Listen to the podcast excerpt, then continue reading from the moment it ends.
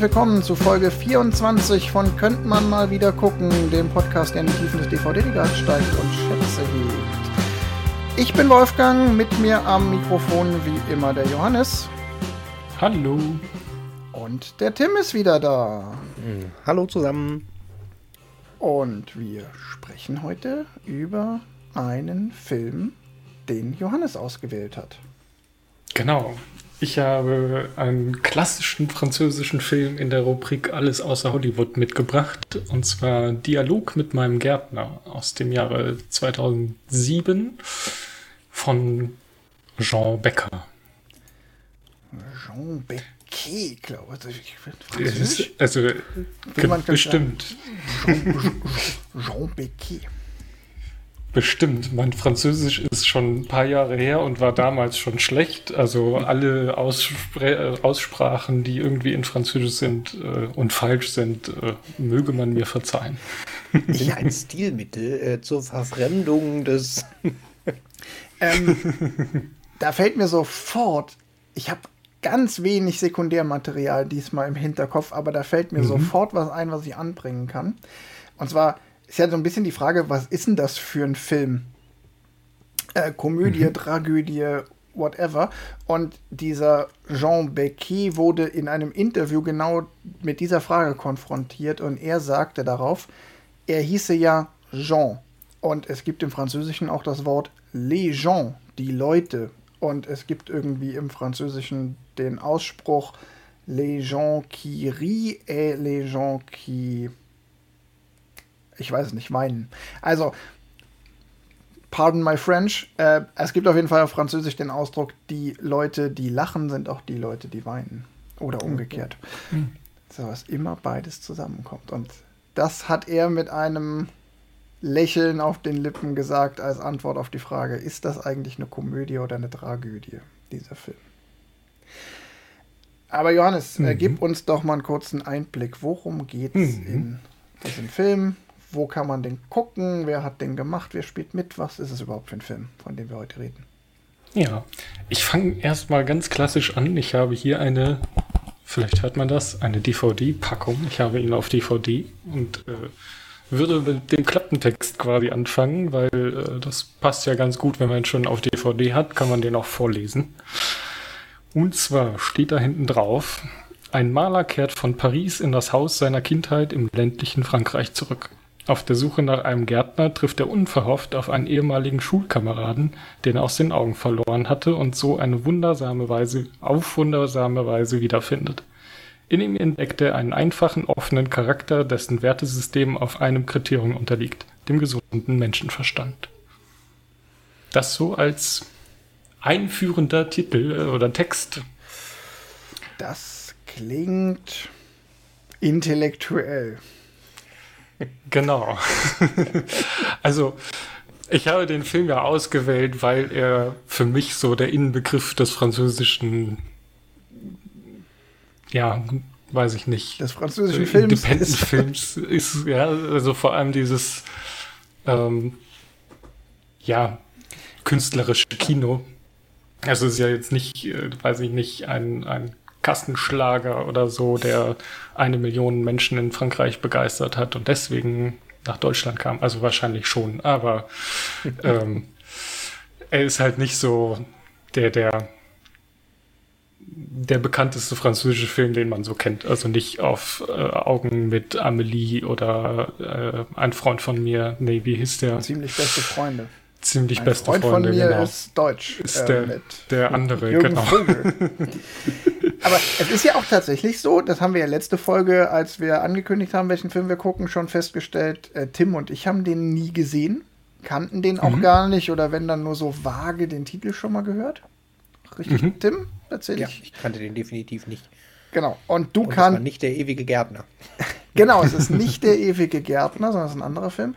Und genau. du kanntest den, weil du ihn mal durch Zufall Nacht des Nachts im Fernsehen gesehen hast oder so. Genau, der lief mal auf wahrscheinlich sowas wie ZDF Arte Dreisat. In die äh, Schiene würde ich ihn jetzt stecken und da bin ich nachts irgendwann mal hängen geblieben.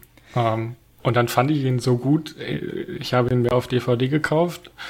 Ähm, und seitdem, glaube ich, zwei, dreimal gesehen. Also es ist jetzt äh, nicht ein Film, den ich ständig auspacke und sage, ach, heute mal den Dialog, sondern ähm, ja, es war tatsächlich einer der Filme, wo ich gesagt habe, den könnte man mal wieder gucken. So. Und weil wir da so einen Podcast haben, der genauso heißt, dachte ich mir, hm, wie passt? Könnte gut passen. Und dann auch noch dieses Motto, alles außer Hollywood. Und dieser Film ist definitiv genau. kein. Der ist sowas von kein Hollywood. Jetzt, jetzt muss ich aber, ich muss mit dir schimpfen. Weil, mhm. ohne Scheiß, jetzt habe ich wegen dir Dialog mit meinem Gärtner geguckt. Und ja du hast dich damals darüber beschwert, dass bei Nirgendwo in Afrika das ja ein Film sei, in dem es um eigentlich überhaupt nichts ging. Und hast gesagt, ja, so Filme, die eigentlich keine so Handlung haben, die irgendwie zu einem Ziel führt, die mag ich nicht. Und jetzt kommst du mit dem Film um die Ecke. Kannst du jetzt entweder sagen, dass der Film überhaupt nicht gut ist und wir den besser gar nicht geguckt hätten oder sagen, dass du damals bei Nirgendwo in Afrika Unrecht hattest. Weder noch. ähm, was, was tatsächlich den Dialog mit meinem Gärtner da unterscheidet und für mich halt den, das Wichtige ist quasi, dass die Hauptcharaktere die Story, sind Männer. genau, das, das war das Wichtigste.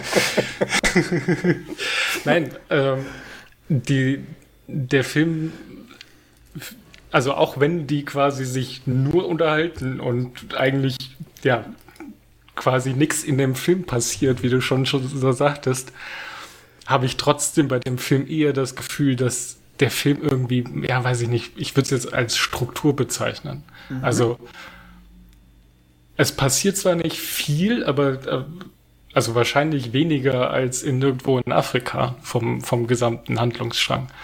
Aber es ist ja strukturierter. Okay. Und ich glaube, das ist das, was mich dann von dem Film, ja, was mich den Film nicht, also was bei, bei dem Film mich nicht stört, sondern es ist eher, ja, der französische Film, der das so macht.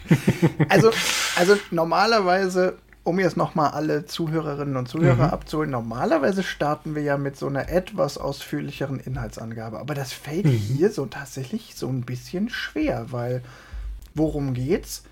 Naja, Künstler zieht aus Paris aufs Land, stellt einen Gärtner ein, stellt sofort bei der ersten Begegnung fest, oh, das ist ja mein alter Schulfreund. Und der Rest sind eigentlich Dialogszenen zwischen den beiden. Ähm, ja. Was aber auch wieder hart verkürzt ist, weil es passieren ja so ein paar Dinge. Also der, der Künstler hat ja irgendwie eine Ehe, die ähm, in Scheidung ist, ähm, was ein Thema ist, was dazu anregt, dass sie sich immer wieder über Beziehungen und ihre jeweiligen Ehen unterhalten, obwohl die beide keine große Rolle spielen. Sie unterhalten sich über Kunst, sie unterhalten sich über das Gärtnern, übers Wetter, über ihre Vergangenheit und diverse andere Leute, die in diesem Dorf, in dem sie beide aufgewachsen sind, auch noch leben. So ein bisschen auch über die Lebenserfahrung des jeweils anderen, also vor allem, was hat der Gärtner in seinem Leben gemacht? Äh, also nicht so, und dann habe ich das gemacht und dann habe ich das gemacht, und? sondern eher so damals bei der Eisenbahn. Jetzt, Ge genau, da habe ich gelernt, das oder ja. sonst was. Das ist halt im Prinzip wirklich ja zwei komplett verschiedene Lebensmodelle mit so einem leicht nostalgischen Blick rückwirkend. Wir haben an der gleichen Stelle angefangen und im Prinzip ist es ja sogar, dass es mit, ich spoiler jetzt, mit der Explosion von der Kuchen, Kuchengeschichte quasi ab da laufen die Leben anders. Also das erzählen ja. sie ja in dem einen Dialog, stellt sich heraus quasi, der eine ist dafür äh, hat dafür Ärger gekriegt und musste ins Internat und für den anderen war das das Ende seiner Schullaufbahn, weil der war ja auch alt genug zum Arbeiten. So, also und ab diesem Punkt ist es im Prinzip halt ein das intellektuelle Leben gegen das Arbeiterleben genau. auf dem Land und der Intellektuelle in der Stadt. Darauf können wir mit Sicherheit gleich nochmal zurückkommen. Das ist nämlich ganz interessant, dass der das Ereignis in ihrem Leben, das die beiden verbindet, nämlich dass sie damals vor 50 Jahren, 60 Jahren diesen Streich ausgeheckt haben, das ist eigentlich das gleichzeitig das Ereignis, das sie trennt, weil es dafür ursächlich ist, dass ihre Leben so verschieden gelaufen sind. Aber um noch ganz kurz vielleicht jetzt wirklich die, die äußere Handlung zu Ende zu spoilern, mhm. ähm, ich meine, ein bisschen kriegt die Handlung dann noch mal Fahrt, weil irgendwo beim Midpoint, um noch mal in diesem Drehbuchjargon zu bleiben, rauskommt, dass der Gärtner krank ist und eigentlich ist auch recht schnell, also mir als Zuschauer war sofort klar, alles klar, der wird jetzt schon irgendwie schlimmer krank sein und nicht nur äh, Blähungen haben, mhm. wenn er da irgendwie Unterleibsmagen, Darmschmerzen hat. Und natürlich wird's dann, kippt es dann natürlich auch in dieses Tragische. Und da kommt ja auch der Moment, aus dem meine Anfangsanekdote stammt. Am Anfang ist alles noch relativ humorvoll lustig, auch wenn es nie eine Komödie ist. Aber es kippt dann natürlich in so einen tragischen Moment, weil der eine der beiden Freunde ist todkrank und natürlich stirbt er auch noch. Ja. Aber darum geht's nicht. Es geht eigentlich nur um diese beiden Charaktere. Oder? Würde ich schon so sagen. Also klar, es gibt da noch so ein paar andere Charaktere. Du hast eben die, die Frauen angesprochen. Es gibt da doch äh, eine Liebschaft und eine Tochter und ja, eigentlich war es das alles an den Leuten, die man so erwähnen muss. Aber also es gibt quasi die Familie vom, vom, vom Gärtner und dann gibt es halt so Familie und äh, andere Probleme vom Maler. Genau, und die, die anderen Charaktere, die es ja durchaus gibt, oder es gibt ja auch noch ein paar Szenen, die in Paris spielen, äh, wo der Künstler dann nochmal auf irgendeiner Vernissage ist und später dann mhm. auch die Szenen im Krankenhaus. Die dienen ja aber eigentlich alle nur dazu, unsere beiden Hauptcharaktere weiter zu charakterisieren. Ja, ich, also ich sehe das mhm. auch so. Es ist quasi der ganze Film basiert nur auf diesen zwei Hauptcharakteren und alles andere ist nur Beiwerk, um das zu inszenieren. Für mich stehen aber tatsächlich diese beiden Hauptcharaktere sehr sinnbildlich für halt die beiden verschiedenen Lebenswege. Also, dass ich durchaus da als Subbotschaft sozusagen sehe, dass sie halt den, die, die Entwicklung vom Intellektuellen und dem Arbeiter damit charakterisieren. Genau.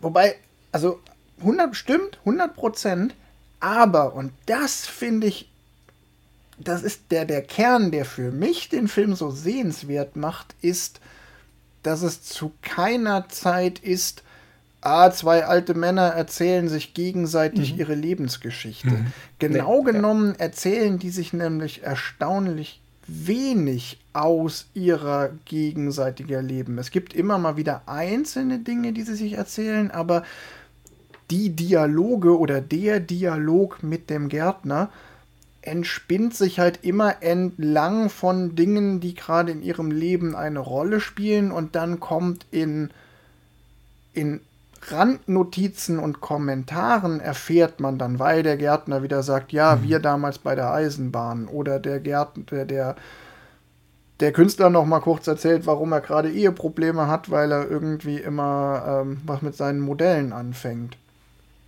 Aber die erzählen sich ja. ja nie so stringent die ganze Geschichte und da bleibt ja auch unglaublich viel offen in den oder? Es ist halt irgendwie immer situationsbedingt, wo sie was erzählen. Also wenn quasi die aktuelle Situation es erfordert, eine Erfahrung aus dem Leben zu erzählen, dann wird die quasi erzählt. Aber es ist ja nicht so, dass er sagt, damals 1958 habe ich Folgendes getan, sondern es ist immer so, damals bei der Eisenbahn mussten wir, weiß ich nicht, die Schienen immer ganz, äh, die, die genau. Schienen immer schleppen und deswegen ist das mit dem Kürbis hier kein Problem. Aber auch äh, das, äh, halt mal so, ja, im, in den Nebensätzen, was sie denn eigentlich alles gemacht haben. Oder vor allem gar nicht so viel, was der Künstler gemacht hat. Von dem erfährt man gar nicht so viel. Man erfährt viel mehr vom Gärtner. Ähm, ich versuche gerade den Namen.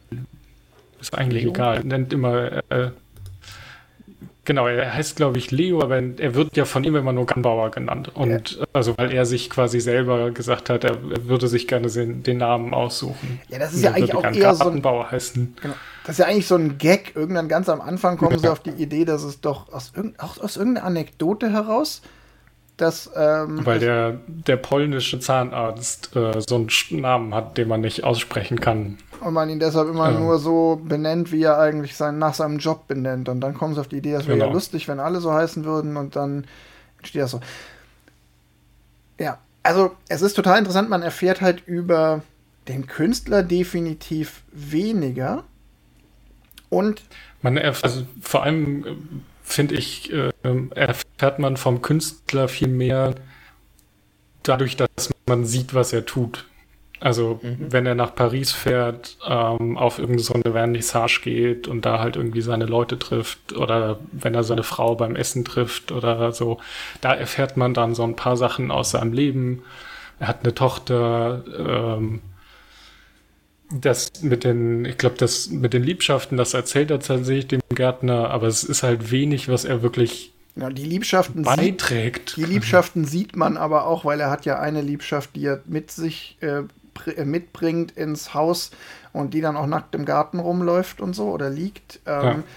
Und man, also man lernt das Umfeld des Künstlers kennen, weil man es sieht und weil auch alle Nebenfiguren ähm, die vorkommen, aus dem Umfeld des Künstlers stammen. Es gibt eine hm. einzige Szene, wo man mal kurz die Frau des Gärtners sieht in einer eins, in der, ich glaube auch in der einzigen Rückblende, die es gibt, wo wirklich was von früher auch gezeigt wird und nicht nur in den Dialogen erzählt wird.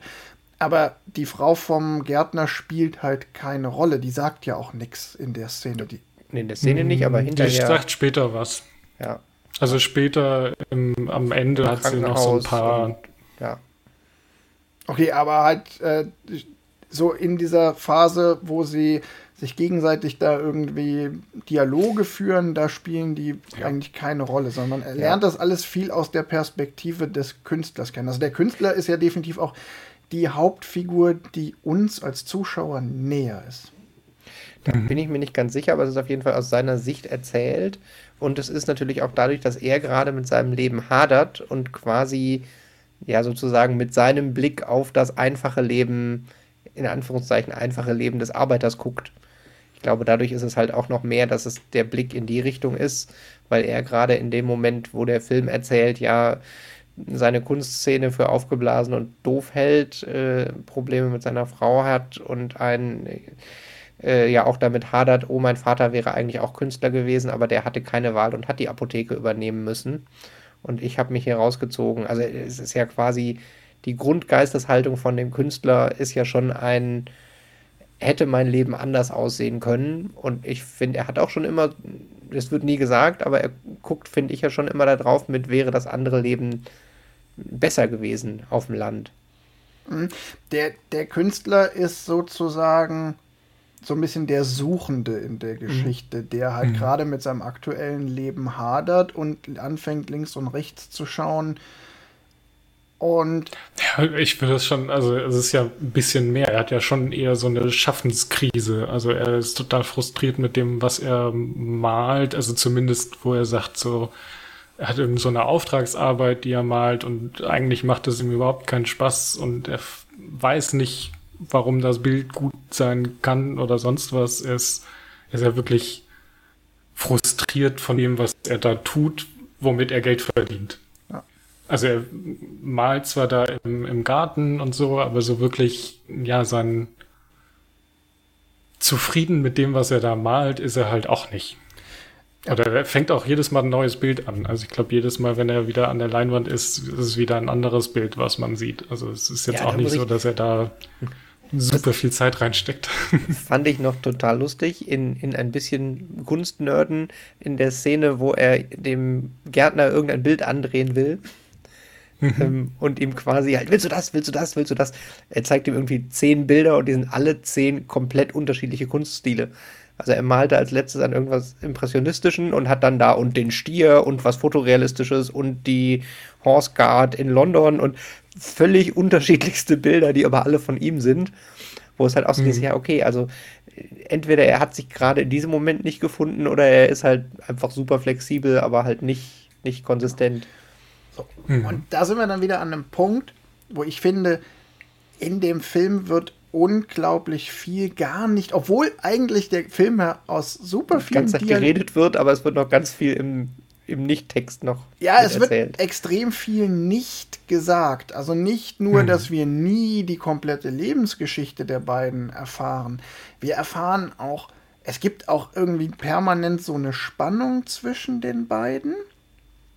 Ähm, die verstehen sich ja eigentlich auch auf einer ganz interessanten Weise eben nicht, weil sie aus so verschiedenen Welten kommen. Und da komme ich jetzt mit einem kleinen Clip um die Ecke, weil ich finde, das wird in so einem Dialog, ähm, so einem auch relativ kurzen 5, 6 Sätze Dialog, äh, schön deutlich. Der Maler sitzt im Garten und malt ein Bild und fragt eben seinen Fre und fragt dann den Freund, den Gärtner, nach Feedback. Und der Dialog geht wie folgt.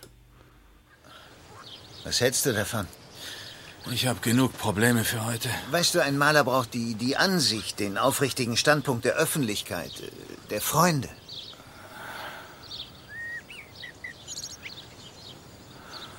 Also ich weiß nicht. Ist eine Frage des Geschmacks. Ich sehe nur, dass es viel Arbeit ist. Also sage ich mir, es muss wohl was sein, aber frag mich bloß nicht warum. Kennst du vielleicht jemanden in Supermärkten? Ich finde, das ist jetzt zwar nur so ein super kleiner Ausschnitt, aber ich finde, in dem steckt so viel drin, was diese beiden Typen charakterisiert. Also zum einen, dass der, mhm.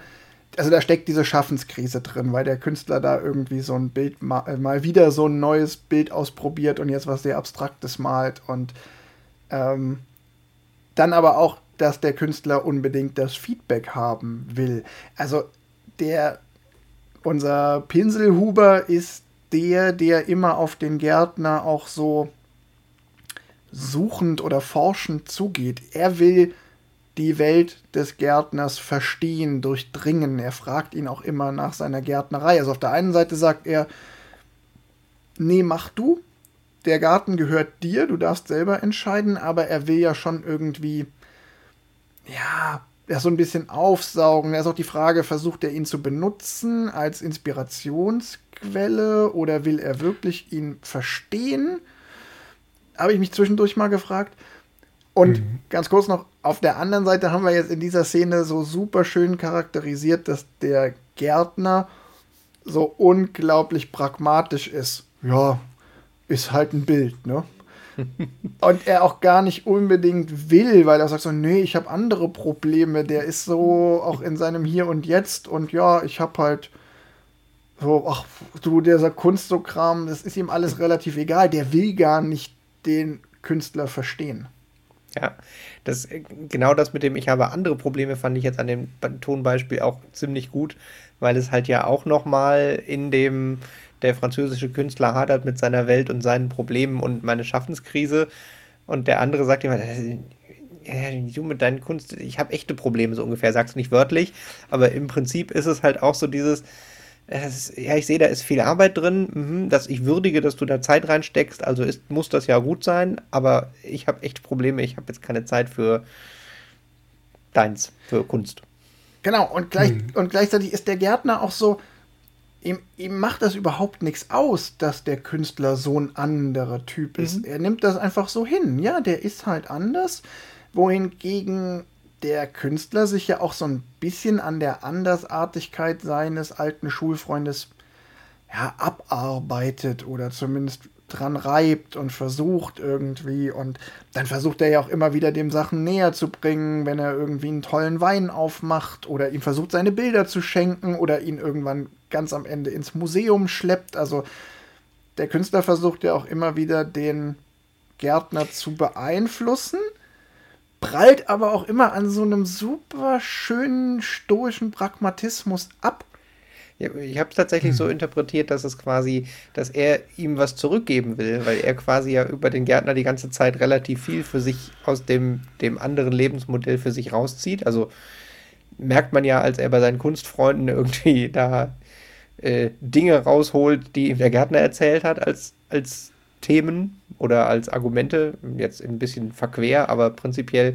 er merkt sich die Sachen ja schon alle und er hört ihm ja auch schon zu und ich glaube, er ist halt schon sehr fasziniert davon merkt man ja auch so ein bisschen an der Geschichte mit dem, du bist 30 Jahre fest, jedes Jahr die zwei selben Urlaube, einmal mit der Feuerwehr und mit deiner Frau und immer den gleichen Urlaub, wirklich?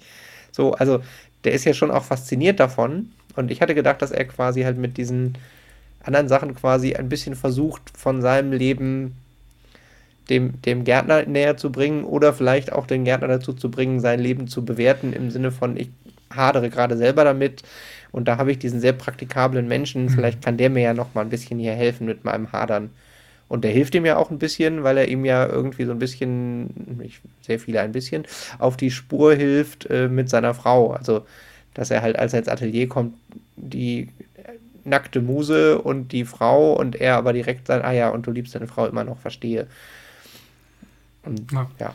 ja. ich glaube, du, du hast da das richtige Wort fallen lassen. Ich glaube, der, der, der Pinselhuber ist sehr fasziniert von dem Gartenbauer. Also der, der sieht das einfache Leben und sieht dann seine Probleme mit äh, seiner Frau, mit der sehr hochnäsigen Kunstgesellschaft äh, in Paris, die man ja dann in der Szene, die du gerade angesprochen hast, auch so ein bisschen kennenlernt. Ach, also diese Farben im Nichtsein, das Schwarz im Schwarz, also das ist wirklich äh, exzellente Arbeit. Ähm, ich glaube, das ist halt so für ihn da ist er dann halt doch schon der Landjunge, der nach Paris kommt und so denkt so, ja, aber was, was soll ich denn jetzt mit diesem Schwarz in Schwarz anfangen? Damit kann ich halt auch nichts anfangen. Und er hängt halt irgendwo dazwischen. Also er ist absolut nicht der, der Arbeiter, der jedes Jahr nach Nizza fährt, aber er ist halt auch nicht der total abgehobene Kunstnerd, der halt sagt so, oh ja, also zwei Farben, die hast du richtig gut getroffen auf einer Leinwand, wo halt zwei Farbkleckse sind oder so. Jetzt. Also. Ja. Jetzt habe ich aber trotzdem eine kritische Frage. Mhm. Und zwar, in, inwieweit kann man den Film vielleicht auch dahingehend interpretieren, dass der Künstler den Gärtner eigentlich nur ausnutzt?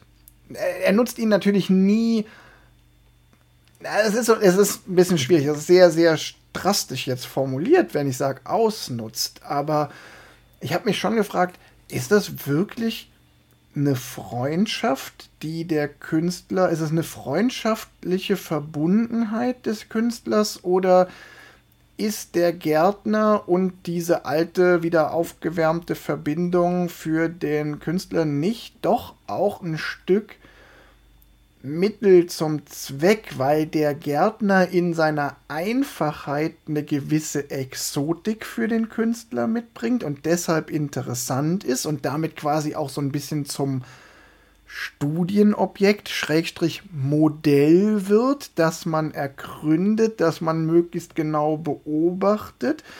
Und weil ja auch der Pinselhuber immer wieder dann so fast schon experimentell so ein paar Sachen, die er sich bei dem Gartenbauer abguckt, aufnimmt. Also, du hast vorhin die Szene aus der Vernissage nochmal angesprochen, hm. wo der, der, der Künstler aus der, von der Vernissage, der da ausstellt, irgendwie so, in, oder so ein Journalist so intellektuell vor sich hin schwadroniert, das Schwarz im Schwarz, die Farben, tralala. Und das kontert ja dann der Pinselhuber so mit, indem er einfach den Gärtner zitiert mit so ganz einfachen Aussprüchen. Und dann versucht der Journalist das wieder zu intellektualisieren und dann macht der Pinselhuber sich auch so ein bisschen darüber lustig, indem er immer wieder sagt, nein, nein, das ist so und einen anderen Aphorismus vom Gärtner hinterher schiebt. Hm. Aber da ist schon die Frage, das ist ja keine Szene, in der wirklich sich zeigt, dass der Künstler beeindruckt ist von der Einfachheit des Gärtners, sondern es ist schon auch so ein bisschen so, ja, ich spiele jetzt damit, ich instrumentalisiere jetzt so ein paar Sachen, die ich vom Gärtner aufgeschnappt habe, die dem Künstler zwar nicht komplett egal sind, aber es ist ja nicht so, dass er er hat ja auch nicht den Lernmoment, wo er merkt so, boah, ich lerne, ich es gibt nicht den großen Wendepunkt, wo man sagt, jetzt lernt der Künstler tatsächlich die Einfachheit des Gärtners ernsthaft zu schätzen oder. Ja, dann wäre das auch ein amerikanischer Film und hieß irgendwie sowas wie aus der Mitte entspringt ein Fluss.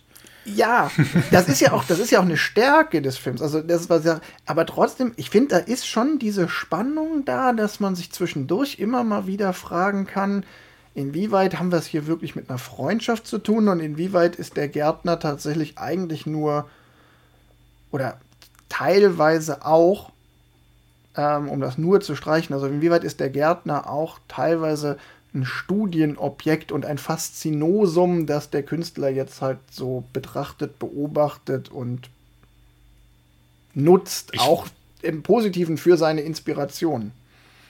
Ich glaube, ich würde das aus einer anderen Richtung versuchen zu erläutern. Ja, gerne.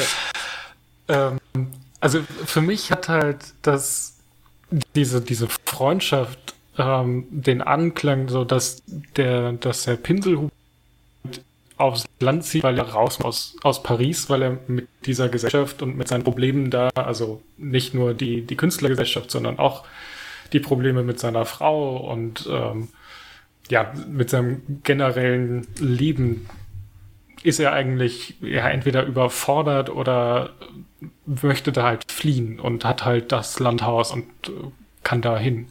Und dann kommt halt dieser Gärtner und ist halt da und ist ihm ein Freund in einer, aber er ist halt so weit entfernt, dass er was komplett Neues ist. Also er ist ähm, altbekannt, aber trotzdem halt eine komplett andere Person, die ihn auch gar nicht so als Künstler wahrnimmt, sondern halt als den Typen, mit dem ich die, die Geburtstagstorte in die Luft gesprengt habe. Oder halt der Typ, der mich machen lässt im Garten.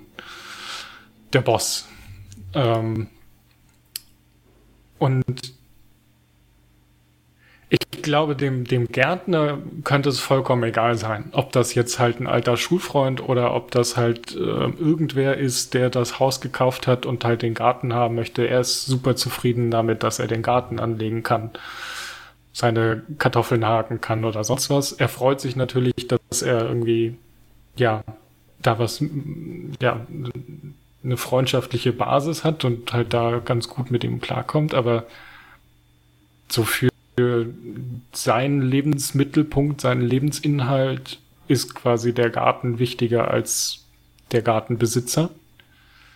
Und für den Maler ist halt der Gärtner schon eine Faszination, aber halt nicht, vielleicht halt nicht so ein Objekt, der, was ich irgendwie als Kunstobjekt sehen muss, sondern halt eher so, ja, der Wirbelsturm, der sein Leben durcheinander bringt. Also so, er bringt halt eine komplett andere ähm, Sichtweise auf Probleme unserer Zeit. Also es, es, wird ja nur ganz leicht so ange, angerissen, aber es ist ja schon so ein bisschen auch, ja, zeitkritisch. Also so von wegen, hey, hast du mal Zeitung gelesen? Also Jobs sind wie Tiger, die gibt's fast nicht mehr.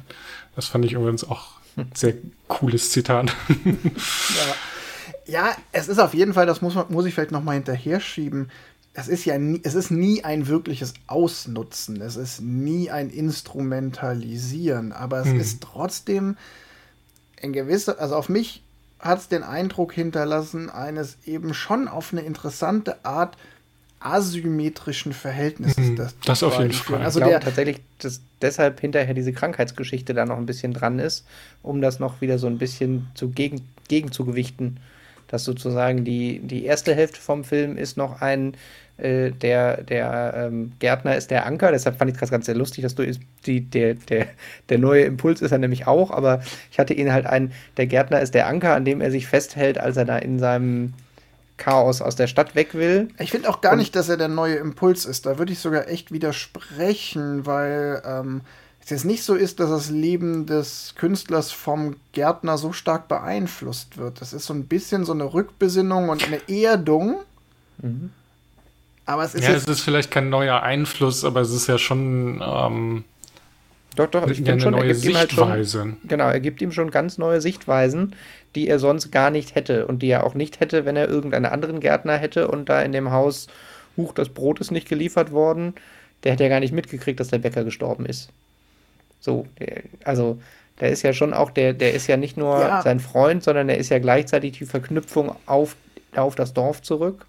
Und ich glaube wirklich, dass dieses von der, der Erzählung, der Gesamthandlung, der Knick mit dem und der Gärtner ist krank, der, der wichtige Knick war oder der wichtige Wechsel, um quasi zu zeigen, dass der Gärtner eben dem Künstler wirklich was bedeutet und er ihm auch was zurückgibt. Ich möchte und ihn halt in seine Welt mitnimmt und ihn mit seinen Mitteln unterstützt. Also auch mit dem Schwiegersohn als Fußballordner helfen und den, ich kenne Professor, du gehst jetzt zum besten Arzt, ich dass möchte, er ihm halt was zurückgibt. Ich möchte eine Metapher kaufen. Ähm, ich störe mich so ein ich, ich störe mich so ein bisschen an dem Impuls, weil ich das Gefühl habe, der Künstler wird nicht im eigentlichen Sinne des Wortes Impuls vom Gärtner bewegt, weil mhm. tatsächlich, glaube ich, der Gärtner, der Künstler verändert sich nicht so massiv in seiner Lebensweise, aber der Gärtner eröffnet ihm komplett neue Perspektiven. Er ist eher so ein Fernrohr oder eine Brille, durch die plötzlich der Künstler Dinge sieht und erfährt, die ihm sonst entgangen wären.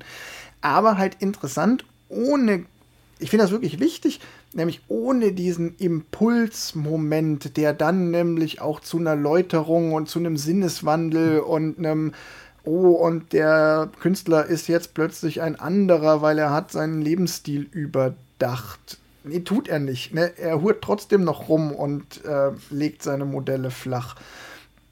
Ähm, bringt so, Drogen mit aufs Land. Ja, bringt Drogen mit aufs Land. Und das ist ja auch dieses Schöne, dass die so, keiner von beiden verändert den, will, will auch den anderen verändern und tut's auch nicht, sondern die beiden bleiben so, wie sie sind und diese, diese Missverständlichkeit, das was ich auch in dem, nochmal in dem Zitat, was ich gebracht habe, so drinsteckt, dieses, sie verstehen sich eigentlich zu einem erstaunlich großen Teil eben nicht. Also im Sinne von, sie können das Leben des anderen nicht nachvollziehen. Das schafft so eine schöne Spannung. Hm. Und ich finde sowieso, also das, was mir sehr gut an dem Film gefallen hat, ist halt genau dieses, dass sie halt, obwohl sie aus so verschiedenen Welten kommen und sich vielleicht nicht verstehen, trotzdem Freunde sind. Also deshalb, also ich finde dieses, was du meintest mit dem Studienobjekt und Ausnutzen, definitiv empfinde ich gar nicht so. Also ich habe es tatsächlich als empfunden, es ist halt eine ein bisschen seltsame Freundschaft, aber es funktioniert, obwohl sie sich nicht wirklich verstehen und aus komplett unterschiedlichen Welten kommen, funktioniert es rein über die Sympathieschiene. Ein aber wir mögen uns und deshalb funktioniert es trotzdem irgendwie. Und dann malst du halt komische Dinge, die ich nicht verstehe. Und der andere wundert sich ja auch mit der Sense über den, ja, dann kauf halt eine Sense im Baumarkt. Und dann, nein, nein, nein, du musst mitkommen, ich zeig dir mal eine Sense. Und dann, da kann man ja nicht einfach irgendeine Sense kaufen und er dann ja noch den halben Baumarkt unterhält. Also, ja, dass sie beide da hast du, ja dann zu der Szene hast du ja ganz klar auch den Payback-Moment, nämlich später, wenn sie beide in Paris sind, aufgrund der Krankheitsgeschichte, sagt er, nee, nee, komm mal mit, ich zeig dir mal im Museum die Gemälde. Mhm. Also da, wo sie, das sind ja, da hast du ja zwei Exkursionen, wo zwei Momente, wo der eine jeweils eine Exkursion in die Welt des anderen macht. Und die Welt des Gärtners ist halt der Baumarkt und die Welt des Künstlers ist der Louvre. Ich glaube, der Louvre war es, ist aber auch gar nicht wichtig. Mhm. Und das einzige Bild, was der Gärtner kannte, kannte ist das Motiv vom 100-Franc-Schein. ja, was er aber Kal als Kalendermotiv im Wohnzimmer ja. hängen hatte. Bis sie es dann auch wieder so geil. Ja, aber dann kam ein neuer Kalender raus und dann mussten wir es leider wegwerfen. Also auch so, so wird, es wird dann wieder durch so, eine, so einen Pragmatismus gebrochen. Ich will auch noch mal kurz sagen, das mit dem Ausnutzen streicht bitte. Ich habe nie, ich glaube nicht, dass der hm. eine den anderen ausnutzt, sondern es ist eher halt so dieses, der eine ist für den hat für den anderen eine viel größere Funktion, ohne mhm. dass er das aktiv ausnutzt. Ähm, aber das mit dem, er studiert ihn und er nähert sich ihm so forschend, studierend, das äh, dazu stehe ich. Den Satz mhm. behalten. Ich, ich glaube, dass äh, was gut gemacht ist, filmisch, das quasi, was du, Tim, schon gesagt hast, dass der erste Teil halt sehr Gärtner fokussiert ist, also der Gärtner gibt, der Maler nimmt und dann als es mit der Krankheit äh, anfängt quasi, es tatsächlich umgekehrt ist, dass halt der, der Maler gibt und der Gärtner nimmt, äh, auch wenn es halt dann zu spät ist, aber es ist halt schon dieses ähm, ich habe hier meine Mittel, mit denen ich dir helfen kann und jetzt kann ich dir aber auch den Gefallen ähm, zurückgeben und äh, sagen, okay, wir gehen jetzt halt zu meinem Arzt und nicht zu dem Arzt auf vier Rädern, der alles machen kann. Ähm, fand auch gut die, die Nostalgie für den alten Arzt, den, ja, früher der alte Arzt war viel besser. Der ist immer gekommen, hat einen kurz angeguckt und einem was aufgeschrieben. Dann war man wenigstens wirklich krank. halt auch ein, der hat den auch nicht untersucht, sondern hat immer nur gesagt, ah, ich sehe es an deiner Nase, du hast das und das. Aber da war man wenigstens krank. Und ich finde auch faszinierend, ja, es gibt dann irgendwann diesen, diesen Wendepunkt, wo dann der, kann man vielleicht tatsächlich wirklich so sagen, dann der Künstler gibt und der, ähm, der Gärtner in der Situation ist, dass er was zurückbekommt. Aber auch in der Situation oder in, der, in dem Abschnitt des Films total interessant, dass der Gärtner auch, glaube ich, nicht so richtig versteht, warum jetzt der Künstler unbedingt so viel zurückgeben will. Also wenn er dann sagt, mhm. so ja, aber das habe ich doch gar nicht verdient. Und dann sagt der Künstler, ja, doch, doch. Dann sagt, habe ich es so in, gefühlt, dass der Künstler wirklich der Überzeugung ist, ist, so, du hast mir auch so viel gegeben, nämlich diese Inspiration, die Freundschaft, die Nähe, dein Feedback, auch wenn der Künstler, das ist ja auch so, der der Künstler in der Szene, die ich vorgespielt habe, der Künstler kriegt unglaublich viel Feedback für sich. Der Gärtner würde aber sagen, ja wieso, ich habe doch gar nichts zu deinem Bild gesagt, so, weil ich habe doch gar keine Ahnung von Kunst und kann es gar nicht beurteilen. Also das ist auch wieder so eine schöne Asymmetrie, so sie sie geben sich schon gegenseitig ganz viel, aber der eine will eigentlich gar nichts geben, sondern will einfach nur machen und hat auch am Ende gar nicht verstanden, dass er ganz viel gegeben hat. Und der etwas intellektuellere, der versucht, fängt dann auch an, so aufzuwiegen und so, so, oder will dann halt ausgleichen und ja. Hm. Nee, das glaube ich auch nicht. Ich glaube, der ist einfach der bedeutet ihm was. Und ja, das ist weil dann nicht ein, ein Aufwiegen, sondern es ist ein, mein Freund, der Gärtner, ist krank, ich helfe dem jetzt mit allem, was ich kann.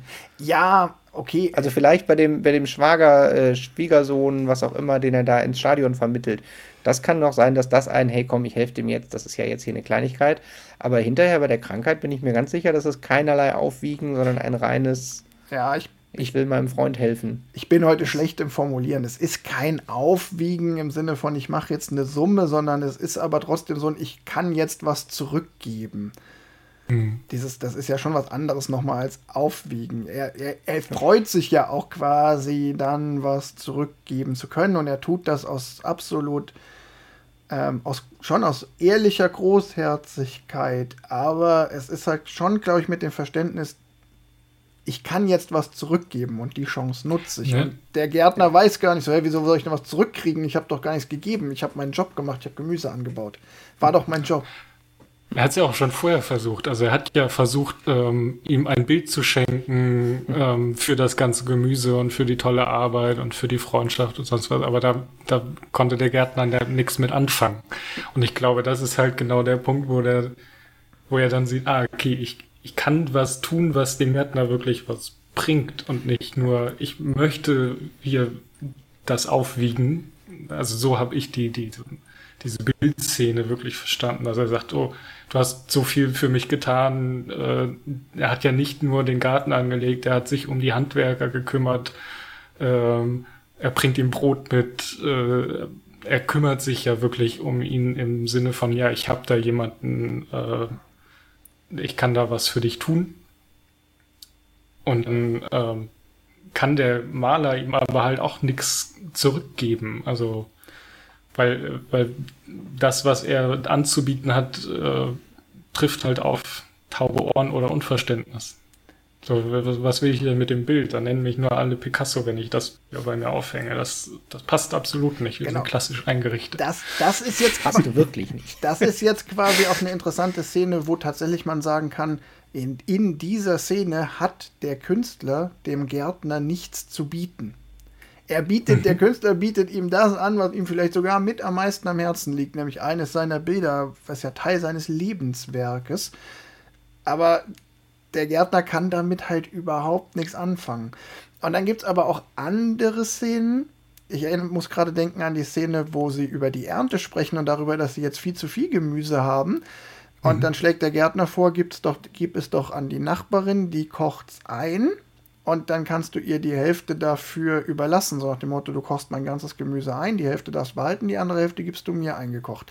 Und dann sagt ja der Künstler, Ah, sie kann das auch komplett behalten und dann versteht das wiederum der Gärtner okay. nicht, warum, also wie man denn dann so diese Früchte der Arbeit des Gärtners so gering schätzen kann. Das sagt er so nicht als Vorwurf, aber so, hey, du kannst doch nicht alles weggeben und du musst doch auch bedenken, die Nachbarin, die es einkocht, die hat doch auch ihren Stolz, so, die will doch auch nicht alles geschenkt haben.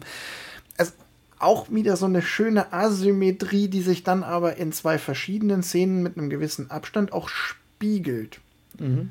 Mhm. Und das ist schon interessant konstruiert, dass es immer mal wieder so Spiegelszenen gibt, die aber nicht so plakativ sind, dass man es merkt. Also teilweise fällt mir die Spiegelung auch erst jetzt auf, wo wir uns drüber unterhalten.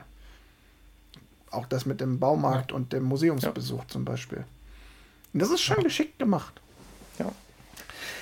Ähm, sollen wir mal drüber reden, noch so, was denn noch so in dem Film drinsteckt, so an Machart, ähm, wie der so gefilmt ist. Hat der Film mhm. Musik? Ja, der Musik, der hat also ein sehr schönes Stilmittel.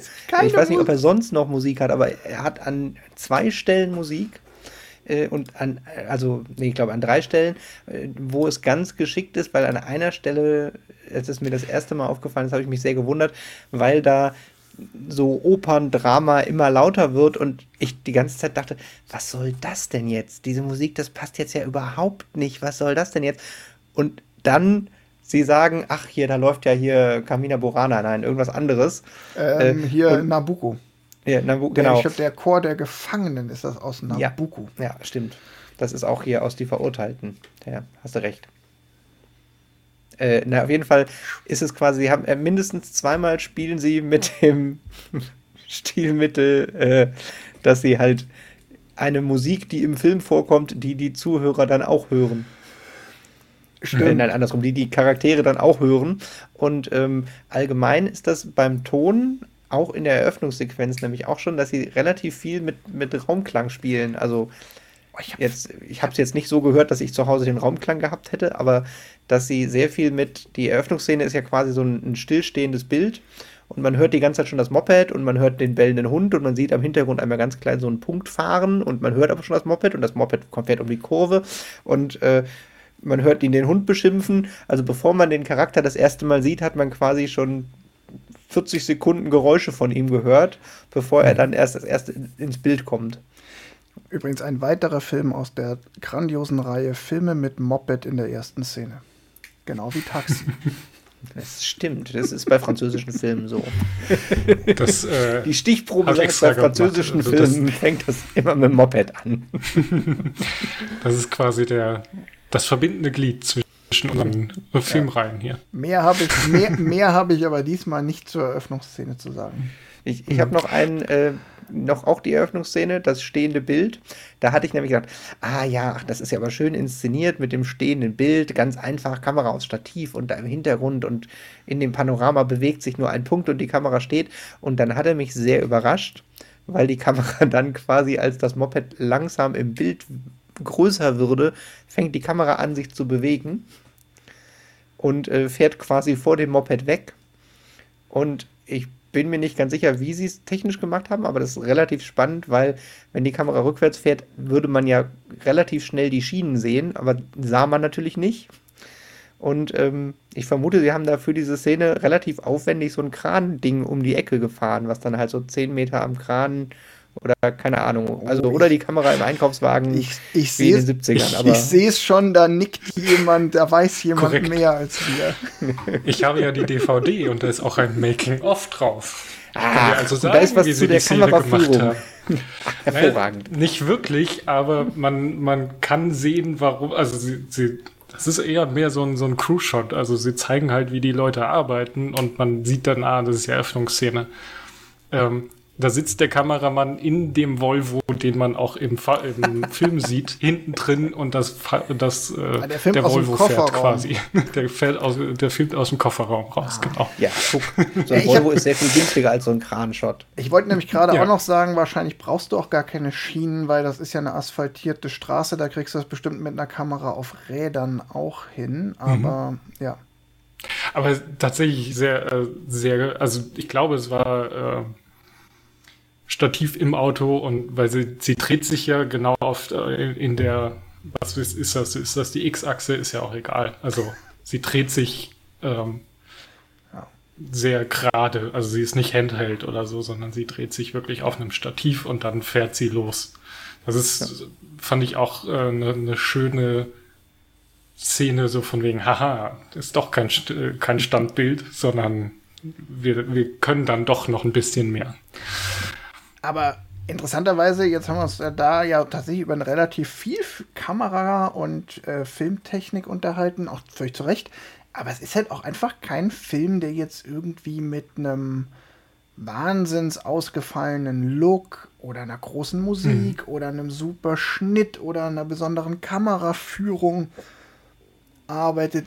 Der Film ist halt, was das angeht, sehr zurückhaltend. Und ich möchte es mhm. bewusst jetzt mal, ausnahmsweise wähle ich heute mal ein Wort weise und bleibt dabei. Zurückhaltend trifft es, glaube ich, ganz gut.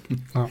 ja, wobei ja bei den Bildern, also von der Kameratechnik bin ich bei dir völlig zurückhaltend, aber bei den Bildern finde ich ihn extrem pointiert. Also das halt sowas, so, so ganz kleine Nuancen, sowas wie mit dem, das Wohnzimmer ist eher klassisch eingerichtet, da geht das nicht. Dass in dem Kameraschwenk über die Wohnung halt einmal über die Bilder geschwenkt wird dass man sie nochmal gesehen hat und dann darauf Bezug nimmt. Also, dass es halt schon immer die, die Bilder noch einen Bezug zum, zum Film haben oder zum, zum Dialog haben. Also, dass mhm. ganz häufig Teile im Dialog vorkommen, die dann durch das Bild nochmal unterstützt werden. Ja. Was, was mir dann beim Making-of gucken aufgefallen ist, was mir während des Films nicht bewusst aufgefallen ist, ist aber, sie haben immer zwei Kameras laufen. Also sie haben immer eine Kamera auf den jeweiligen äh, Charakter, der quasi ja, wichtiger ist, sage ich mal. Also auf einen Charakter haben sie eine Nahaufnahme oder eine totale und dann haben sie halt noch eine andere Kamera, die quasi die andere, ähm, also sie beide eigentlich zeigt. Und dadurch hast du halt, also das meinte dann Jean Becker, ähm, er, er findet das immer ganz gut, zwei Kameras zu haben, weil der Schauspieler sie nicht verstecken kann. Der weiß nicht, wann er im Bild ist und wann nicht. Und deswegen muss er quasi die ganze Zeit mitspielen und auch reagieren auf das, was der andere sagt. Ich muss ich glaube, zumindest so aussehen, als würde ich ihm zuhören. Ich glaube, das ist auch für den anderen Schauspieler sehr viel leichter, äh, wenn du in deiner Szene spielst und jemand auf dich reagiert und auf dich mhm. reagiert und du nicht nur äh, so Hörspiel-Style denselben Satz 20 Mal hintereinander in die Kamera sagst und äh, hinterher sagt man ja, okay, beim dritten Mal die Betonung hat mir am besten gefallen, ich schneide die jetzt gegen den fünften Take von dem anderen. Ja, ja und vor allem bei, bei dem Film, äh, das ist ja dann wieder ein, ein Stilmittel aus dem französischen Film, um da auch nochmal drauf zu kommen, ist, dass die Dialoge ja extrem lang sind. Also es sind ja nicht ein äh, Kurz, Kurzsätze, die sie sich da hinter und her schmeißen, sondern es sind ja wirklich lange Texte, Monologe fast, also nicht ganz wirklich Monologe, sie werden schon unterbrochen, aber es sind ja Großteil einfach lange Textpassagen, die der eine aufsagt und der andere quasi darauf reagiert oder halt irgendwie seine zwei, drei Wörter dazwischen schmeißen muss. Und ich glaube, da hilft es vor allem halt jemanden zu haben, der nicht drauf wartet, ah, du hast äh, Garten gesagt, dann muss ich jetzt noch was sagen, sondern wirklich investiert in die Szene ist und sagt, ah ja, interessant. Ja, bleiben wir doch mal bei dem Thema, äh, was macht jetzt diesen Film zu einem Nicht-Hollywood-Film? Wir haben schon mal so ein paar Sachen angesprochen, wie dass er jetzt keine großen äh, Wendungsläuterungsklischees hat. Weil ich da mhm. noch ganz kurz einwerfen muss, ganz am Ende hat das ja doch ein ganz klein bisschen, weil dann ja zum finalen Relief der Story der Künstler natürlich doch noch eine Ausstellung macht und die Ausstellungen zeigen lauter Details, die irgendwie mit dem Gärtner verbunden sind. Ein Gemüse oder das berühmte, das vorher schon erwähnte Messer mit dem Bindfaden vom Gärtner. Tatsächlich war das die Szene, wo ich gedacht habe, ey, das musste doch jetzt echt nicht sein. Genau. war beim Gucken wirklich so, ich dachte so, oh nee. Also. Die finde ich auch, hätte man sich ruhig sparen können, um das noch demonstrativer sich genau von diesem Klischee abzuheben. Aber vielleicht ja. waren sie da nicht mutig genug, ich weiß es nicht. Wobei es gibt auch eine Romanvorlage, also es basiert auf einem Buch. Vielleicht ist da ja auch drin, das weiß ich nicht. Aber was macht den Film sonst noch zum klassisch französischen Film oder zum Nicht-Hollywood-Film? Vor allem für mich ist es, dass der ganze Film nur funktioniert, wenn man den beiden zuhört. Also du kannst den nicht im Hintergrund laufen lassen und mal einen Blick drauf werfen oder so, sondern du musst aktiv zuhören, was die beiden da sprechen, um überhaupt zu wissen oder, oder um überhaupt was von dem Film mitzunehmen. Wenn der halt irgendwie, ja, also stumm würde er wahrscheinlich sowieso nirgendwo laufen, aber weiß ich nicht. Also es ist kein Film, der in einem Wartezimmer mit Untertitel und Ton auf zwei irgendwo laufen kann und du findest den Film gut. Weil du musst, du musst halt einfach dieses Gespräch und diesen Dialog mitfühlen, mitbekommen, dass du, ja, dass du den Film gut finden kannst oder dass du den Film irgendwie, ja, ähm, mehr als äh, da, da läuft irgendwas komisches, äh, ja, einordnen kannst. Es ist tatsächlich auch sowas, ähm, das ist fast, fast Teil vom Fazit, aber äh, ich glaube, das ist ein Film, der, wenn man ihn das erste Mal im Kino gucken würde, ich weiß, ich wiederhole mich da, würde er tendenziell noch besser funktionieren, weil man noch tiefer drin ist. Mhm. Also ja. ich habe mich einmal dabei erwischt, wie ich quasi kurz aufs Handy geguckt habe und dann zurückspulen musste, weil ich dachte, Moment, nee, ich habe jetzt gerade hier äh, was verpasst oder weiß gar nicht, was die gesagt haben. Und äh, der Film verlangt eigentlich, damit er funktioniert, relativ viel Aufmerksamkeit. Mhm. Äh, man kann ihn meiner Meinung nach nicht nebenbei gucken und wenn man ihn zu Hause auf dem Fernseher oder auf dem Laptop oder so laufen lässt, ist die Chance, dass man sich nicht so sehr darauf konzentriert, sehr viel größer als im Kino. Ja. ja. Und im Fernsehen hätte ich eventuell weggeschaltet. Ja. Obwohl ich ihn gut fand. Ja, es ist, er ist in der Hinsicht interessanterweise so ein bisschen oldschool. Da muss ich fast so ein bisschen, wenn ich jetzt überlege, so welche Filme haben wir geguckt, die in dem Aspekt ähnlich sind, dann fällt mir als erstes interessanterweise eine Handvoll Dollar ein.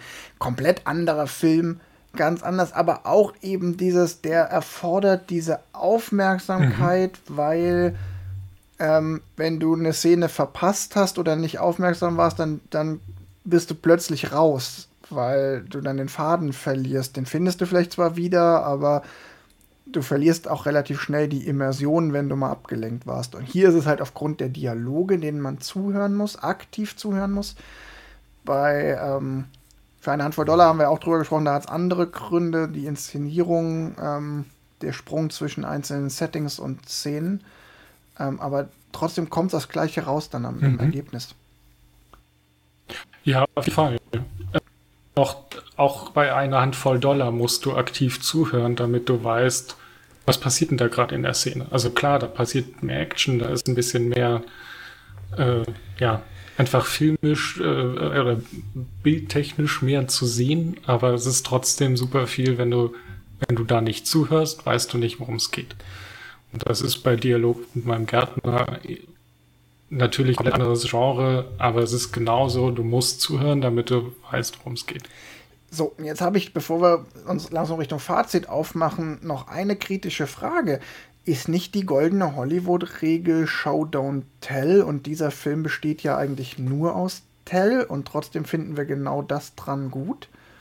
Nee, also ja, ist sie und Regel finde ich auch immer noch gut, aber das war genau das, was ich gerade eben meinte mit dem, dass die Kamera es noch unterstützt. Also ich habe zwischendurch tatsächlich überlegt, würde er als Hörbuch funktionieren? Und A, würde man dann die Schauspieler nicht sehen, die tatsächlich noch, um nach Schauspieler zu erwähnen, sehr gut schauspielern. Also mhm. die beiden Hauptdarsteller sind richtig gut. Ähm, möchte ich noch erwähnen. Ja, ja, äh, ja. Aber ich finde tatsächlich, dass der, der Regisseur relativ häufig das, was gesagt wird, mit Bildern unterstützt. Und halt auch ganz filigran unterstützt. Also dass er halt weiß nicht, wo sie am Ende den Karpfen zusammenfangen, ähm, ja, wie er den, den, das Karpfenfangen inszeniert, ist halt schon noch mal mehr als nur der Dialog. Ja, ich würde das auch, ich würde das auch unterschreiben. Ich meine, die Frage war jetzt provokant gestellt, um halt auch die Antwort zu ermöglichen. Ähm, es ist eine andere Art von Show. Der Film, es ist halt keine Visu Visualisierung von Handlung, aber es ist ganz mhm. viel Visualisierung von Emotion und Stimmung im mhm. Film.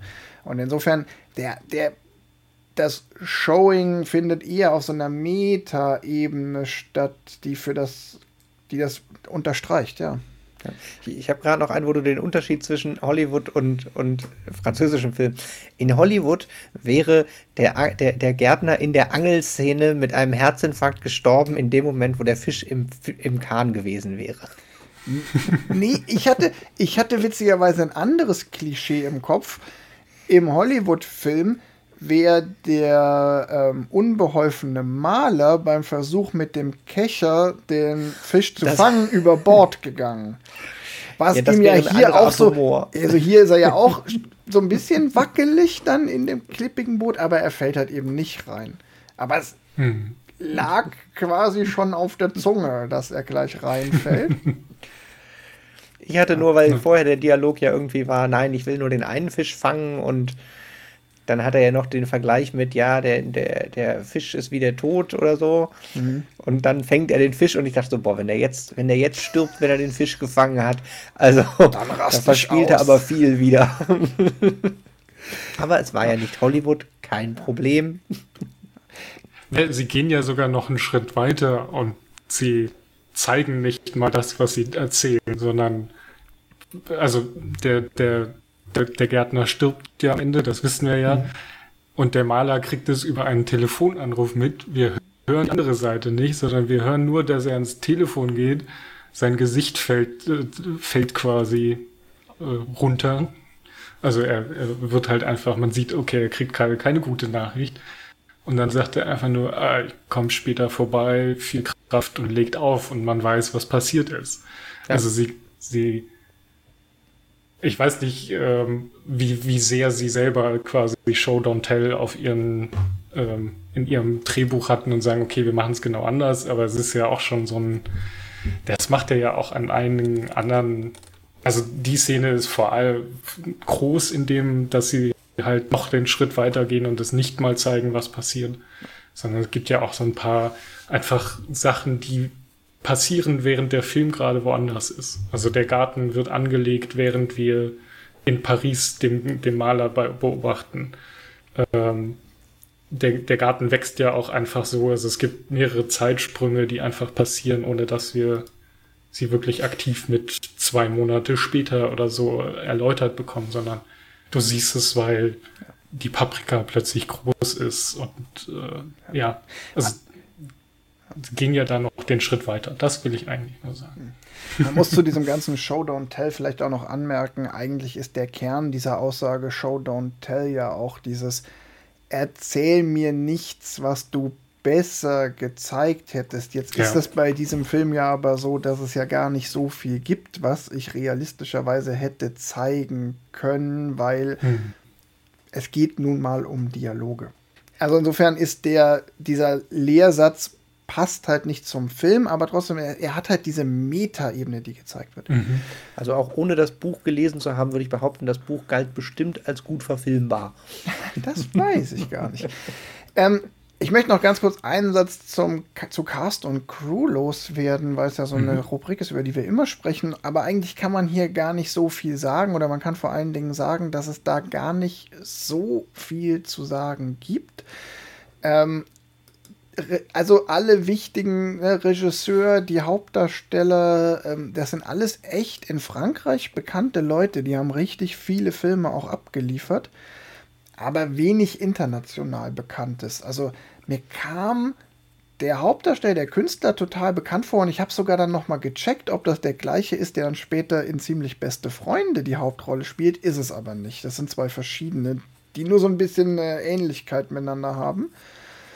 Und der ähm, Jean-Pierre Daroussin, der den Gärtner spielt, der hat dann, der hat drei Jahre davor mal in Mathilde eine große Liebe mitgespielt, der nur deshalb international ein bisschen Bekanntheit bekommen hat, weil Audrey Tautou direkt davor das Fabelhafte Welt der Amelie an und dieser Stelle, an dieser Stelle über den Film muss ich immer sagen, das ist einer von den krassesten falsch vermarkteten Filmen, die es jemals gab. Dieser genau. Mathilda, eine wunderbare Liebe. Also man, ja. man denkt, oh, der nächste Film von den Amelie-Leuten, der ist genauso vermarktet und die ersten 20 Minuten sind Erster Weltkrieg, Grabenkampf, tote Giftgas und Ja, und es dreht, und es dreht dann noch weiter ab, weil es eigentlich so ein Psycho-Stalking-Thriller ist, dann also, im weiteren Verlauf. Also hat gar nichts. Also mit, nee. Ja, also das war ein Film, den habe ich im Kino gesehen und das war so, wow, okay, das war nicht, also das hätte ich jetzt, also nicht das, was drauf stand. Nochmal im Abspann checken, ob es der richtige Film war oder ob du dich im Saal gehört hast. Ja, also die Cast und Crew, die sind echt bekannt, aber es ist sehr, sehr französisch und ich glaube auch generell der Film war jetzt auch nicht der international riesig erfolgreiche und ich glaube selbst in Frankreich, der zählte jetzt nicht zu den erfolgreichsten französischen Filmen des Jahrzehnts oder so. Das Johannes, hast du da mehr zu rausgefunden? Es gibt tatsächlich in der englischen Wikipedia Einspielergebnisse, was ich sehr interessant fand. ähm, und zwar hat der Film 8,8 Millionen Dollar gekostet oder ein Budget davon ähm, und 25,5 Millionen Dollar eingespielt. Also er war schon erfolgreich, aber mit Sicherheit halt nicht ähm, international irgendwie relevant. Ich würde den Ball an der Stelle aber noch aufgreifen, um noch eine kleine, wo wir zwei französische Filme direkt hintereinander hatten. Mhm. Ähm, was ich noch total spannend bin, ich habe es dummerweise nicht vorbereitet, aber äh, das französische Kino ist der zweitstärkste, es ist der stärkste europäische Kinomarkt mhm. äh, mit einer gigantischen Dimension, also so, so 10 Milliarden Euro Filmbudget im Jahr werden da verballert und irgendwie deutlich dreistellig Filme produziert. Und äh, die haben einen, die Franzosen haben ja eh so ein bisschen, ein bisschen sehr Erhaltung der französischen Kultur auf ihren, ihren Fahnen an vielen Stellen. Ich sage nur das Mountainbike, das Vélo tout terrain. Also alles muss einen eigenen Namen haben. Und ähm, beim Französisch, bei der französischen Filmförderung ist es super spannend, dass ähm, ich weiß die Zahl nicht mehr. Es war irgendwie, warte mal, ich habe es irgendwo gerade eben nämlich mal so nebenbei. Du, während, während du suchst, kann ich kurz einwerfen. Es gibt tatsächlich auch bei Wikipedia ganz interessant im Artikel zum französischen Film eine Liste der erfolgreichsten französischen Filme einmal in Frankreich und einmal weltweit. Und das ist auch ganz interessant, wenn man da mal reinguckt. Mhm. Zumal da ein paar echt alte Filme drin sind, weil die Franzosen auch so ein paar Filme haben, wo man nie gedacht hätte, dass es französische Filme sind. Zum Beispiel ähm, Don Camillo und Pepone ist ein französischer Film, weil er französisch-italienische Koproduktion. Äh, das hat der deutsche Film ja auch ganz oft. Es gibt ja auch abstrus viele deutsche Filme, die man eigentlich nach Hollywood gepackt hätte. Und auch die Diskrepanz zwischen die teilweise Diskrepanz zwischen was war in Frankreich der erfolgreichste Film und was war international der Film. Zum Beispiel war in Frankreich, in Frankreich ähm, der erfolgreichste Film aller Zeiten Willkommen bei den Sties. Und international ist es Lucy von Luc Besson.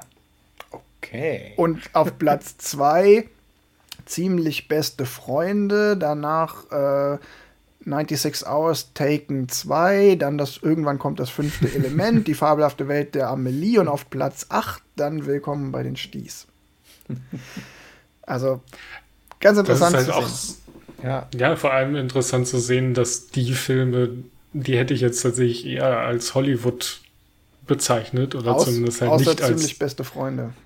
Genau, aber so äh, Taken 2, äh, Luxi sind auf jeden Fall für mich Filme, die ich jetzt nicht dem französischen Kino zugeordnet hätte. Ja, fünfte Element ist ja auch schon, da war Luc Besson ja auch schon in Hollywood, oder ja. äh, nicht in Hollywood, aber halt in international angekommen. Ja. Ja. Ja, und sie so sind also, halt auch nicht ähm, für den französischen Markt gemacht worden, sondern sie sind ja wirklich für den internationalen Markt produziert worden. Also vor allem Lucy und ja das fünfte Element mit. Ähm, und zum Beispiel ja. auch mega spannend, da bleibe ich ja noch kurz ganz kurz bei dem mhm. Thema. Ähm, von Luc Besson ist international der bekannteste Film Lucy, danach das fünfte Element und dann nichts mehr. Doch, Johanna von Leon Orléans auf Johanna von Orléans auf Platz 25. Nee, Leon der Profi nicht. Okay. Und in Frankreich ist der erfolgreichste Luc Besson-Film ähm, Im Rausch der Tiefe. auf Platz 15 und das wart. Mhm. Also auch kein Leon der Profi, kein Lucy, kein fünftes Element. Also da sieht man einfach noch mal so selbst bei Frankreich, bei französischen Filmen, was in Frankreich erfolgreich ist und was international erfolgreich ist, da geht schon eine gewisse Schere auseinander. Nochmal, so, ich finde das ganz interessant, wenn wir halt drüber reden, was ist ja. typisch französischer Film. Französischer Film ist echt ein eigenes Genre schon. Ja. Also ich habe das auch nochmal gefunden. Also es ist äh, in Frankreich 11% aller Kinokarten. Also es gibt quasi eine, eine 11% Steuer auf Kinokarten, die direkt wieder in die Filmförderung zurückfließt. Also Krass. auch Hollywood-Filme, die in, in, Frankreich laufen, finanzieren den französischen Film zwingend mit. Mhm. Ähm, und ähm, die Studios müssen quasi, äh, während der Film noch nicht produziert ist, müssen die Fernsehstudios, die französischen, sich schon beteiligen. Also es gibt quasi nicht ein, ich gucke mir das Produkt an und äh, überlege, ob mir das interessant ist, sondern die Fernsehstudios dienen quasi als zusätzliche Geldannahme oder quasi als Co-Produzenten zwingend. Ja, also wenn du als französischer Fernsehsender was haben willst, dann musst du es mitproduzieren. Das ist in Deutschland vielleicht nicht so zwingend, aber de facto ja auch dann ganz oft. Ja. Also viele deutsche Filme werden ja auch dann von deutschen Fernsehsendern co-produziert, also gerade die öffentlich-rechtlichen co-produzieren ja. ja. extrem viel. Genau, und dann noch das andere, was ich jetzt wieder mal, aber äh, in Frankreich werden die Kinos mitgefördert. Ja. Also über die, die äh, Prädikat wertvoll, die es in Deutschland gibt, hinaus. Also es gibt quasi, das, das Kino ist Teil des, des Kulturguts Kino, also nicht nur der Film, sondern auch die, die öffentliche Vorführung mit vielen Menschen auf großer Leinwand. Und äh, deshalb gibt es in Frankreich auch unglaublich viel mehr Kinos als in Deutschland. Mhm. Also da habe ich jetzt nicht, auch nicht gegoogelt, aber die, die Größenordnung ist sowas wie in Deutschland gibt es 300 Leinwände und in Frankreich 15.000 oder so. Also es ist so wirklich so eine völlig, völlig andere Dimension. Mhm. Bevor wir komplett in ähm, Fakten über das französische Kino ab ja, dann hätten wir sie googeln müssen. Spekulationen, Annahmen über das. Ich nenne das Kapitel Annahmen über das französische Kino. Sehr schön. Sehr gut. Danke. Ähm, nee, kommen wir doch mal schnell zu einem Fazit. Ich ähm, hätte tatsächlich noch was vorher. Also, okay. Na gut. Ich habe wie schon berichtet, ich habe ja das Making-of gesehen und da gab es zwei lustige äh, Stories von dem Filmdreh, die ich gerne mitteilen würde, die ich mit euch teilen würde, weil ich sie einfach cool fand. Und zwar einmal hatten die totales Froschproblem. also auf dem Gelände, wo sie halt, wo das Haus steht, wo sie den Garten gedreht haben und so gab es einen Teich. Und in diesem Teich gab es Frösche. Und diese Frösche haben den ganzen Tag rumgequakt. Was für so einen Film, vor allem wenn der keinen Soundtrack hat, nicht ganz so gut ist. Und dann haben sie angefangen, so Feuerwerkskracher in den Teich zu schmeißen. Und zwar genau dann, wenn quasi jemand gesagt hat, Ruhe bitte, haben sie einen Knaller angezündet, in den Teich geworfen, dann war für fünf Minuten Ruhe. Das hat meistens funktioniert. Soll ich den Irgendwann Knaller haben die Frösche gelernt. Zünd den Knaller. Puff. Der Knaller macht ja nichts. Und dann waren die Frösche leider wieder laut. also es war wohl ein Riesenproblem. Super. Auf dem ganzen Film siehst du ja nirgendwo, dass da irgendwo Wasser ist. Also sie hätten es ja nicht mal verschleiern können, dass da irgendwo halt so ein Tümpel ist sondern du hast Vögel, du hast alles, aber keine Frösche. Dann hätte die Muse ja auch im Teich schwimmen können. Und was genau. war der kein Pool gebraucht? Was war dein Job bei der Filmproduktion? Ich habe Frösche erschreckt. Und ja, und die zweite Pyro. Ich, lustige ich mach, Geschichte. arbeite Pyro. Pyro Py beim Film. Genau, Pyro beim Film. Gibt es irgendeinen Credit für Pyrotechnik? Da müsste man nochmal nachgucken. Und was ist hier mit No Animal Was Harmed? Why making this movie? Ja. Vielleicht ist das auch der Unterschied. Der französische Film braucht sowas nicht. Vielleicht sind die Franzosen, nee, das Froschklischee will ich jetzt nicht weiter vertiefen. Kein Essen wurde gefährdet, was? Ähm. ähm, ja, und die zweite Story war, die haben den Film im Sommer 2006 gedreht und hatten eine aktive Wette äh, zur Fußball-WM, die währenddessen lief und Frankreich da ja gar nicht so schlecht war. Ah.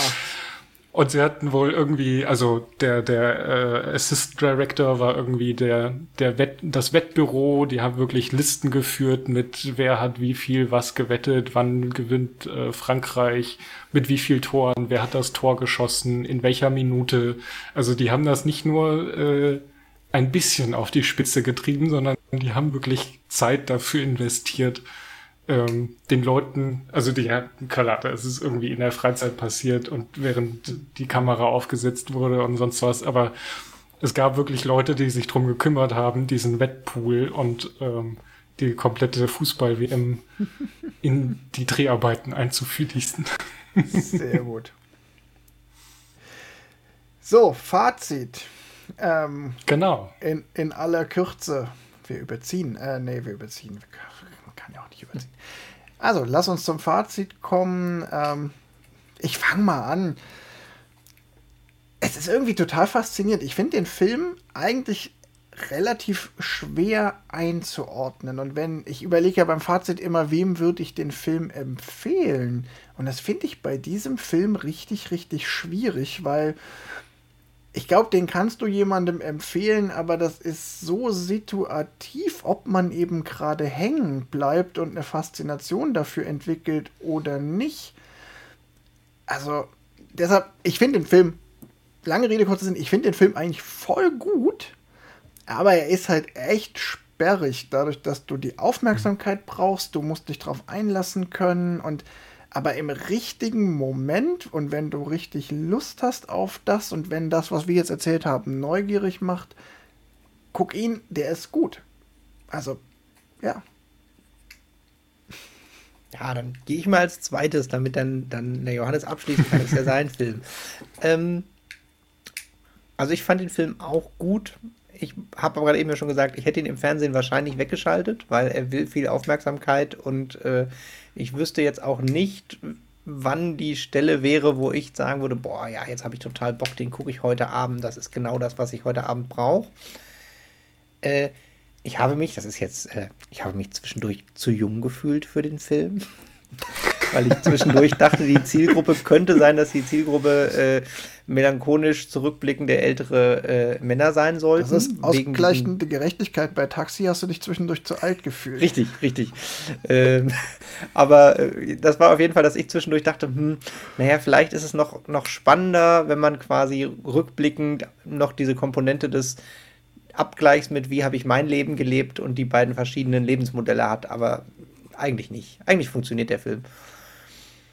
Und ich wüsste tatsächlich auch nicht, wen ich ihm empfehlen würde, weil man muss sehr aufmerksam gucken. Es ist aber ein Film, äh, der, der lohnt sich zu gucken und vielleicht wäre tatsächlich meine Anwendung mal wieder, wenn er irgendwo im Kino läuft, ihn im Kino gucken, dass man gar keine andere Möglichkeit hat, als allem zuzuhören und zu gucken. Ja, oder für so einen richtig geplanten, gezielten Abend, dass man sich in Anführungszeichen zwar schon vornimmt, nächsten Samstag gucken wir Dialog mit meinem Gärtner und das so sich fest in den Kalender schreibt, aber den muss man gewollt gucken. Es mhm. ist nicht der, den man eben raussucht, weil man durch Netflix gescrollt hat. Nee, und, und ach, das ist, äh, okay. Äh, der Trailer ist übrigens unglaublich schlecht. Der Trailer ist nämlich quasi ein Zusammenschnitt aus den fünf witzigen Szenen in noch ein bisschen schneller zusammengeschnitten und spiegelt überhaupt nicht, was der Film ist. Den kannst du ähm, auch nicht in den Trailer fassen. Nee, aber den, guckt euch den Trailer nochmal an. Ja. Der Trailer ist halt wirklich, wenn man gerade den Film gesehen hat, ich habe ihn nämlich nach dem Film noch den Trailer geguckt und hatte echt nur so, boah, Gott sei Dank habe ich den Trailer nicht vorher geguckt. Äh, noch ein Tipp für unsere Hörer, guckt nicht den Trailer vorher, guckt erst den Film, weil äh, dann sind ein paar gute Gags aus dem Film und Gag ist jetzt sehr. Ein paar gute kleine Witze werden im Trailer verheizt und wirken dann nicht mehr im Film, bin ich mir ziemlich sicher. Hm. Also guter Film, man sollte aber wissen, dass das ein Film ist, in dem zwei Stunden geredet wird äh, mit einer nostalgischen Komponente und man muss zuhören. Johannes, du hast das letzte ja. Wort, was das angeht. Genau, ich habe ja letzte Mal so ein bisschen die Zweifel gehegt, dass der Film wirklich noch funktioniert, aber ich muss auch sagen, er, er passt immer noch. Also man kann ihn immer noch gucken, aber wie ihr beide schon sagt, man weiß nicht wann. Also es ist jetzt nicht so der Film, den ich mir ja, so beim, beim Scrollen durch Netflix, durch Amazon Prime oder sonst wo, ihn gibt's übrigens bei Amazon Prime, ähm, ich, der, der, der catcht halt nicht. Den muss man wirklich gucken wollen. Vielleicht ist das hier ja ein, ein, ein Grund, ihn zu gucken. Das würde mich freuen. Ähm, ich hatte Spaß. Also es war wieder, wieder ein guter, ähm, gute investierte Zeit, aber ähm, ja, wem man ihn empfehlen kann, schwierig, weil vor allem kannst du den Film ja auch nicht in drei Sätzen zusammenfassen. Oder wenn du drei Sätze nimmst, sind die so banal, dass du also will ich mir aber keine zwei Stunden angucken. Also ja, es ist, also es ist wirklich so ein, so ein, ja, so ein Nischenfilm, den, den, den man einfach gucken möchte, auch weil er halt ein schöner Film ist. Also vielleicht einfach, wenn man halt Kino mag, Filme mag, wenn man hier zuhört, ist das wahrscheinlich der Fall. Ähm, dann guckt ihn euch einfach mal an. Ich möchte noch eine Chance nutzen, vielleicht ein bisschen Werbung zu machen. Wenn ihr einfach, wenn ihr einfach langsam erzählte Filme und auch die Langsamkeit mhm. in Filmen mögt, obwohl der Film jetzt gar nicht so langsam ist, aber weil sich halt nicht viel entwickelt. Und wenn man feine Nuancen mag und vielleicht auch ne, so klassisch Arthouse-Kino oder wenn man gerne auch Dokumentationen guckt, in denen man zehn Minuten lang Pinguinen beim von links nach rechts laufen guckt, zuguckt. Okay, ich habe doch zu lange aufs Handy geguckt. Die Pinguine habe ich vergessen. Nein, dann, dann, aber das ist so diese Art, wie man diesen Film gucken muss. Das ist halt mhm. nicht mhm. Chips und Cola und Action. Chips und Cola ist aber ein total gutes Stichwort. genau, wir haben ja noch einen, den nächsten Film schon quasi genau. parat und wir haben keine Ahnung, was du uns jetzt anbietest. Ja, ihr habt gerade schon ziemlich gut geraten. Wir gucken Shaun of the Dead. Shaun of the wir Dead! Wir uns im Vorfeld okay. drüber unterhalten, dass wir doch äh, bei alles außer Hollywood, aber doch vielleicht noch mal ein bisschen, bisschen äh, massentauglicher und äh, einfache Kost wollen. Und Shaun of the Dead, Zombiefilm, also eine Art von Zombiefilm, Englisch, kennt ihr bestimmt alle das wird gut. Er sagte, er sagte vor der Show, er hat einen englischen Film rausgesucht und ich habe sofort gesagt, Shaun of the Dead. ja. ja. Der zweite Wahl wäre übrigens Trainspotting gewesen, aber der wäre so schwere Kost und dann. Aber Ach, ich, Shaun of the Dead. ich freue mich wirklich auf so einen Chips und Cola Film und auf einen ganz anderen Ach, ganz witzig. Und das ist ja auch schön, das britischer Film ist ja auch noch mal so eine ganz eigene Nische. Hm. Wo kann man denn den sehen, Tim? Also entweder im äh, nächstgelegenen DVD-Regal, wie zum Beispiel beim Wolfgang und bei mir. Das ist ein äh, Blu-ray-Regal, bitte sehr. Entschuldigung, Blu-ray-Regal. Aber, aber für Leute, die den, die den noch nicht als DVD haben und jetzt auch noch nicht mehr kaufen möchten, warum auch immer, also gibt ja Leute, die sagen, sie brauchen keine DVDs mehr. Es gibt den äh, bei Apple TV und bei YouTube als Leihfilm. Ja, Vermutlich ist es allerdings günstiger, irgendwo in einem, eine gebrauchte DVD zu kaufen, inklusive Porto. Also das Leihen kostet 3,99, aber der Film ist so viel verkauft worden, ich bin mir sicher, den kriegst du irgendwo für einen Euro plus Porto. Ja. Und der Film Stimmt. lohnt sich tatsächlich, den kann man ruhig haben, weil den, den kann man tatsächlich im Gegensatz zu unserem heutigen Film immer mal gucken für zwischendurch für den kurzen Snack. Mehr dazu gibt es dann nächste Woche. Wir danken euch für eure Aufmerksamkeit. Danke Johannes, danke Tim. Es hat mir wie immer Spaß Bitte. gemacht. Und ich sag bis zum nächsten Mal. Bis zum bis nächsten Mal.